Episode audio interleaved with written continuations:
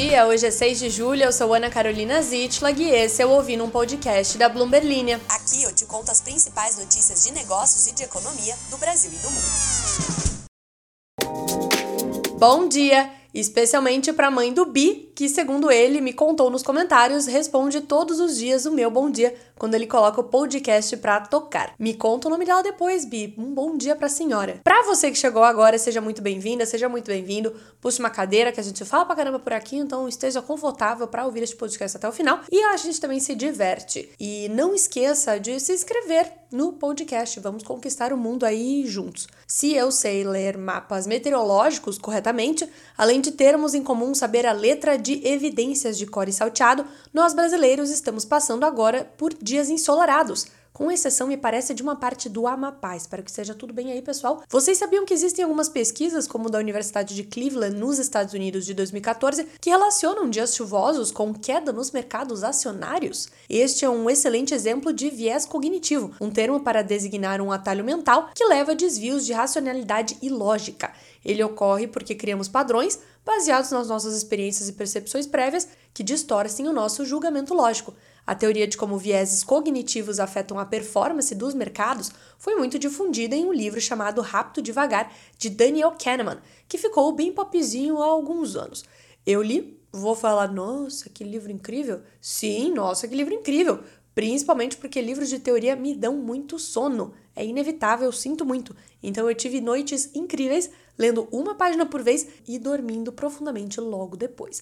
Por que, que eu estou te contando isso? Eu não faço a menor ideia. Eu não faço a menor ideia. Às vezes eu só deixo o meu cérebro vagar para ver o que acontece. Nem sempre eu chego a lugares bonitos, mas dessa vez eu te contei o que é um viés cognitivo sem ter o menor motivo para tal coisa.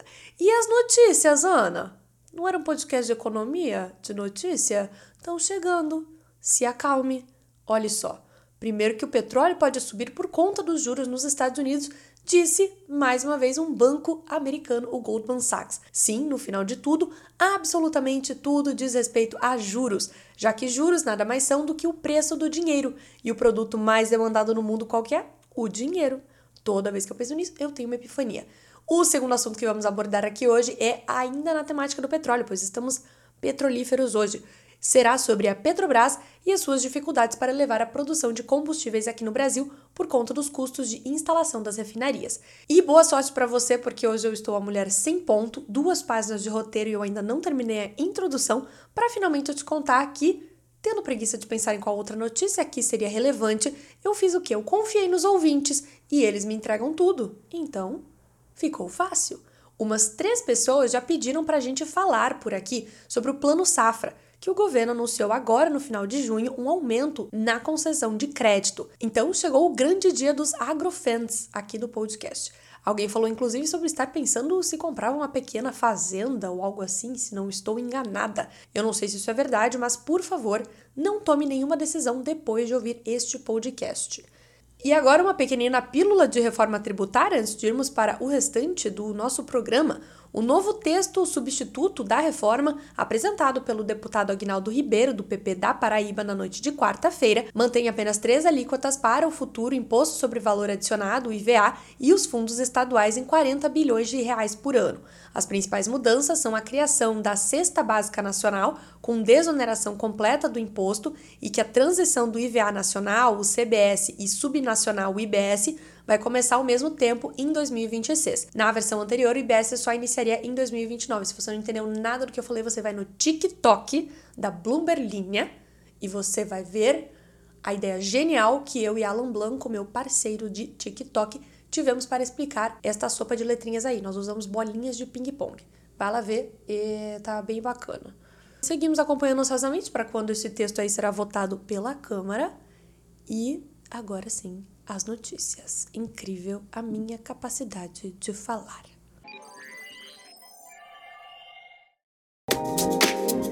Para os investidores em petróleo, um dos maiores limitadores dos preços do barril neste ano está se transformando agora em algo que pode começar a jogar a favor. É o famoso parece que o jogo virou, não é mesmo? é que a queda de 10% da commodity até agora em 2023 confundiu as expectativas de alguns analistas e traders de que os preços estariam em três dígitos esse ano, conforme a China reabriu os negócios após as medidas anti-Covid-19. Com o mercado chinês reaberto, a tendência seria aí de aumentar o consumo de petróleo. Só que o ciclo de aperto de juros, ou seja, o ciclo de aumento de juros dos bancos centrais, cria um obstáculo à demanda mais forte, ao mesmo tempo em que incentivou os investidores a venderem petróleo armazenado. E isso impulsionou a oferta de curto prazo no mercado em um momento em que as exportações de petróleo russas e iranianas também aumentaram. Dá para vender petróleo no mercado futuro ou à vista. O mercado futuro é literalmente o que o nome diz, lá no futuro. O investidor negocia agora para daqui a uns três meses, cinco meses, um ano, seja lá o que for, entregar o petróleo na casa da pessoa. No caso, não na casa, casa provavelmente, né? Mas para onde aí o petróleo tem que ir. Aí, a venda à vista é para agora. Com os juros altos, a demanda por petróleo à vista aumentou, já que manter petróleo armazenado custa muito caro quando os juros estão lá em cima. Imagine você uma carga de 2 milhões de barris com preços, digamos aí, de 80 dólares o barril, que é mais ou menos o que temos a média agora. Com base em taxas de juros de 5%, custaria ao comerciante 8 milhões de dólares por ano em financiamentos só para manter a consignação desses barris. É como se um bar fosse vender garrafa de cerveja e ele compra vários lotes de cerveja que ele sabe que ele vai vender daqui a dois, três meses. Só que aí, para ele poder manter esses lotes em algum lugar, ele tem que pagar juros em cima deles. Então, em vez de pagar esses juros e manter esses lotes por dois, três meses, o comerciante está agora só comprando o que ele vai vender naquele dia ou naquela semana. É mais ou menos isso aí que o mercado de petróleo está fazendo. Só que aí, de tanto venderem essas ofertas a curto prazo e queimarem os estoques de petróleo, alguns investidores agora argumentam que o mercado está chegando a um ponto de inflexão e está preparando o petróleo para picos mais adiante. É que se todo mundo vender os seus barris de petróleo agora no mercado à vista e a gente não tiver mais petróleos sobrando para agora neste momento, a escassez de oferta pode fazer com que os preços subam. Se faltar cerveja no mercado, tu não acha que a cerveja vai aumentar de preço? vai aumentar os preços. É uma coisa que acontece com o barril de petróleo. E tem muito mais coisa nessa história, viu? Vocês que gostam de uma novelinha, quer ver que bacana é acompanhar as reuniões da OPEP. Sempre tem uma leve treta, atualmente é Rússia contra a Arábia Saudita. E agora, diretamente da newsletter Breakfast para você. A atual gestão da Petrobras tem deixado claro que uma das suas prioridades vai ser elevar a capacidade de produção de combustíveis no país. Porém, segundo especialistas entrevistados pela repórter da Bloomberg Juliana Stigarribia, a estatal deve ter desafios significativos, com custo de capital, que nada mais é do que juros, e retorno do investimento. A companhia anunciou no fim da semana passada a continuidade do projeto de implantação do Trem 2, sistema de equipamentos de refino da refinaria Abreu e Lima, em Pernambuco, cujas obras foram interrompidas em 2015. Segundo Schreiner Parker, o vice-presidente sênior e head para a América Latina da consultoria Ristad Energy, a decisão de ampliar o investimento em refino vai na contramão da estratégia das maiores petrolíferas do mundo, que preferem colocar foco em exploração e produção de óleo e gás. Inclusive, patrulha da informação chegando. A palavra upstream compreende as atividades de exploração e produção de petróleo, podendo ser em terra, onshore ou no mar, offshore. Já o downstream é um termo usado para definir essencialmente as atividades de transporte, comercialização e refino de petróleo. Então, segundo esse especialista aí entrevistado pela Ju, há razões objetivas para a dificuldade da Petrobras em avançar no downstream, pois os investimentos iniciais em refinarias são muito elevados em um negócio com margens mais baixas do que no upstream. O desinvestimento no segmento de downstream foi amplamente defendido no governo de Jair Bolsonaro, com o ministro Paulo Guedes como mentor da decisão.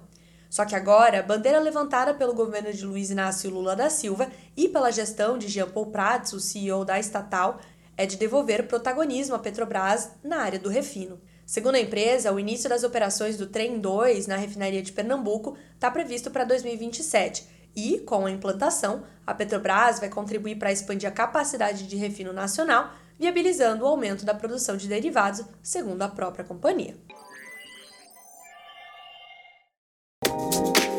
Barulhinho de fita cassete, Ana Castela plays in the background.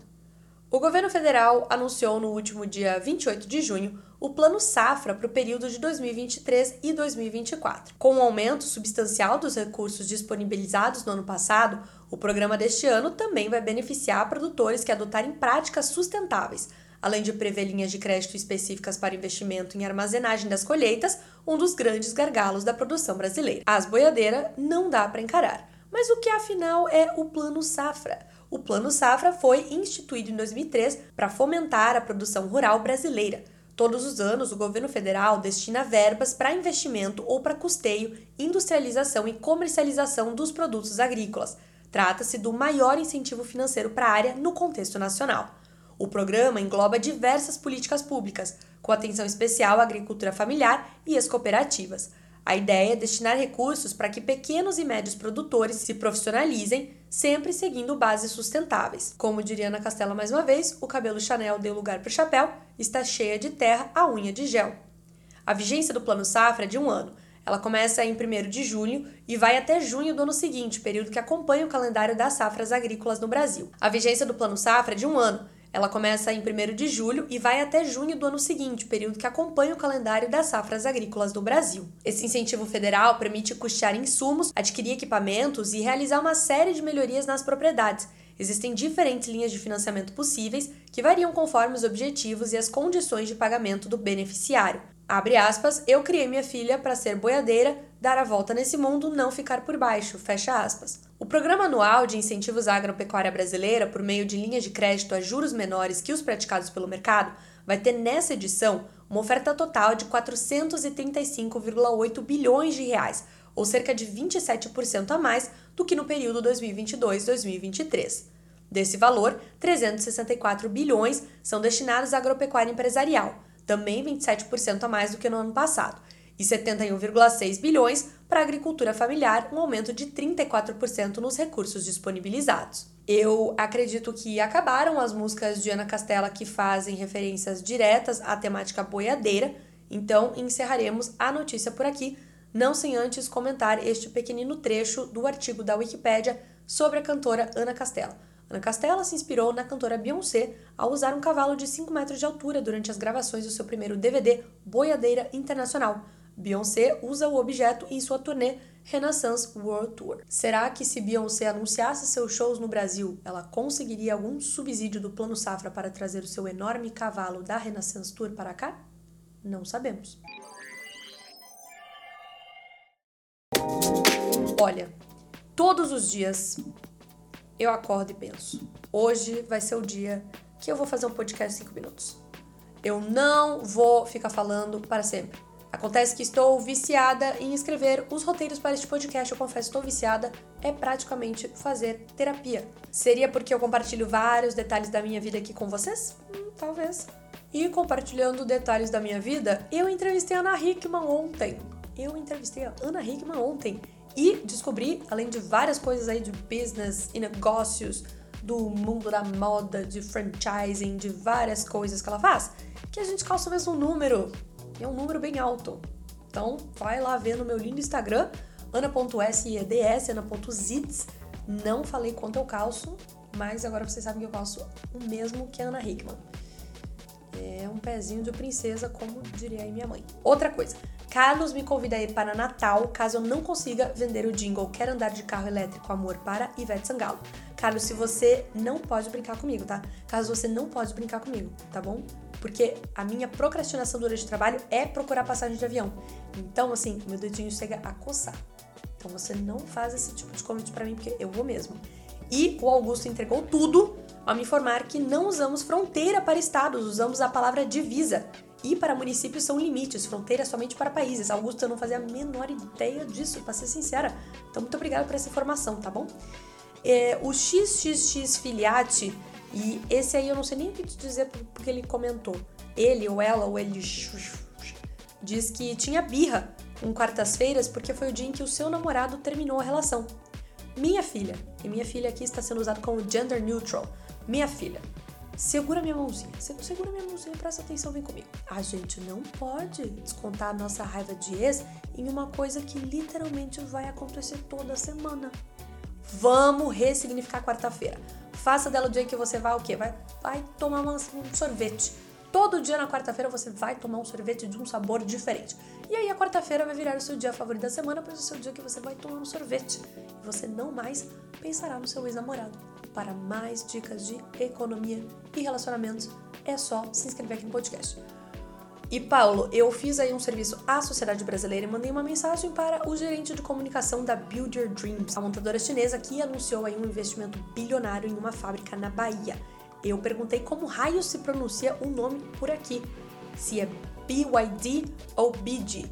Infelizmente, para nossa desgraça, que temos que ficar falando esse nome aí para geral, é BYD. Eu tô aqui para fazer um esforço e falar que é BID, mas tudo bem, não vamos, é BYD mesmo. E, de fato, João, faz muitíssimo tempo que eu não vou num samba. Eis que a minha voz está milagrosamente aqui, não sumiu com o vento. Então, é, se você tiver a oportunidade aí de ir num samba nos próximos dias, faça isso e lembre de mim, já vai ser um grande avanço aqui no meu espírito. Um beijo a todos e até amanhã.